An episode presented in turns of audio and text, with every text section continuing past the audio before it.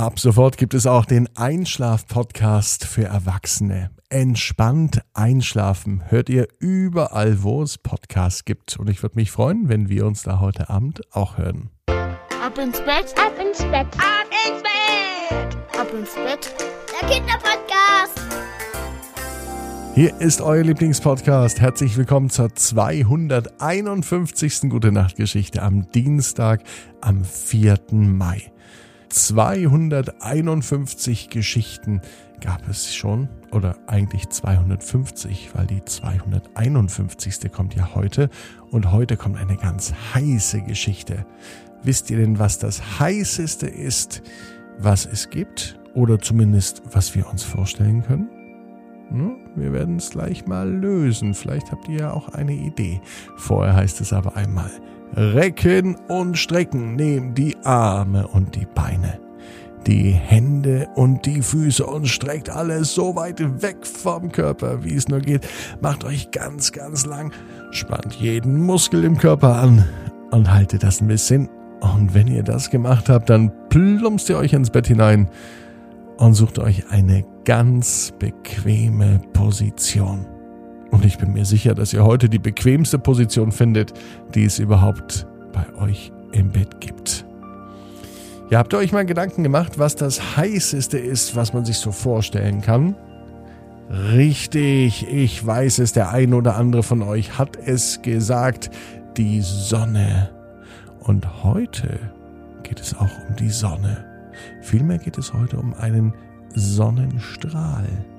Seid ihr bereit? Hier ist die 251. Gute Nacht Geschichte. Susi trifft Frau Sonnenstrahl. Susi ist ein ganz normales Mädchen. Sie geht in die Grundschule und heute freut sie sich, dass bei ihr zu Hause den ganzen Tag schönes Wetter war. Das ist eben der Vorteil, wenn man nicht zur Schule geht. Im Augenblick ist nämlich die Schule zu, Susi ist zu Hause im Homeschooling und da hat sie mit ihrer Mutter eine ganz tolle Idee. Mama, es wäre doch wirklich eine gute Idee, wenn ich viel an der frischen Luft bin. Ja, sagte die Mama, na klar, frische Luft tut gut. Dann kann ich doch heute mein Homeschooling draußen auf dem Balkon machen. Mama überlegte kurz, doch auch sie fand die Idee eigentlich ganz gut, denn draußen auf dem Balkon ist es ruhig, äh, sie sitzt an der frischen Luft ja, und sie kann da genauso lernen wie in ihrem Zimmer am Schreibtisch. Perfekt. Susi und ihre Mama waren sich beide einer Meinung. Heute gibt es Homeschooling draußen auf den Balkon. Gesagt, getan. Susi setzte sich raus. Und während sie auf dem Balkon saß, lauschte sie nicht nur dem, was ihre Lehrerin aus dem Computer sagte, Susi lauschte vor allem den Geräuschen, die um sie herum waren. Ganz in der Entfernung hörte man einen LKW vorbeibrausen. Und direkt in der Nähe, ja tatsächlich direkt in der Nähe, da hm, scheint ein Vogel zu sitzen. Ist das ein Specht vielleicht? Susi war sich nicht so sicher. Ihre Gedanken glitten aber ab, bis die Lehrerin etwas sagte. Dann war sie wieder ganz mit ihren Gedanken direkt im Homeschooling-Unterricht. Ja, und jetzt? Was passiert denn jetzt? fragte Susi auf einmal laut. Susi hatte auf einmal das Gefühl, als stünde ihre Mutter hinter ihr und legte die Hand leicht auf die Schulter. Doch als sie sich umdrehte, war ihre Mama nicht zu sehen. Niemand war hinter ihr. Aber trotzdem, es fühlte sich so an, als würde sie an der Schulter berührt werden. Und dann konnte sie es erkennen. Es war ein Sonnenstrahl, der ihre Schulter streifte, und es fühlte sich so herrlich warm an und fast so mit einem warmen Gefühl, als würde jemand die Hand auf die Schulter legen.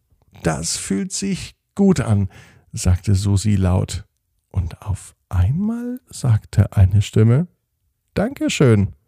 Wieder erschrak Susi, schaute sich um, ob ihre Mutter hinter ihr stand, doch nein, das war auch nicht die Stimme ihrer Mama, denn die kennt sie ja, und ihre Mama redet anders. Wer bist du? fragte Susi. Ich bin Frau Sonnenstrahl. sagte die Stimme wieder. Zu sehen war aber nichts, doch dann erkannte Susi, wer da redet. Tatsächlich, der Sonnenstrahl, der ihre Schulter gerade wärmte, er scheint mit Susi zu sprechen. Redest du, Sonnenstrahl? Mein Name ist Frau Sonnenstrahl, ja, und ich rede. Warum redest du? Was möchtest du denn von mir? Ich möchte dir sagen, dass ich immer für dich da bin. Vor allem, wenn du draußen bist.